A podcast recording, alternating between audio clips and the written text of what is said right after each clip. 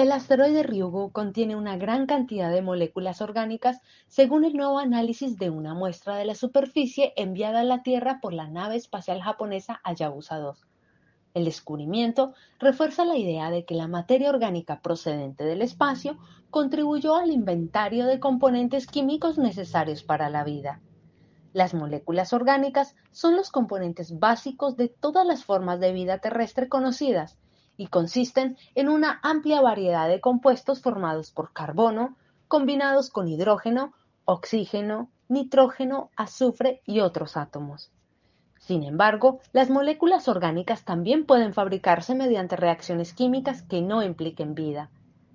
La muestra también contenía muchos tipos de compuestos orgánicos que se forman en presencia de agua líquida. La presencia de todas estas moléculas en la superficie del asteroide, a pesar de su duro entorno causado por el calentamiento solar y la irradiación ultravioleta, así como la irradiación de rayos cósmicos en condiciones de alto vacío, sugiere que los granos superficiales más superiores de Ryugu tienen el potencial de proteger moléculas orgánicas. Estas moléculas pueden ser transportadas por todo el sistema solar, dispersándose potencialmente como partículas de polvo interplanetario tras ser expulsadas de la capa más superior del asteroide por sus impactos u otras causas.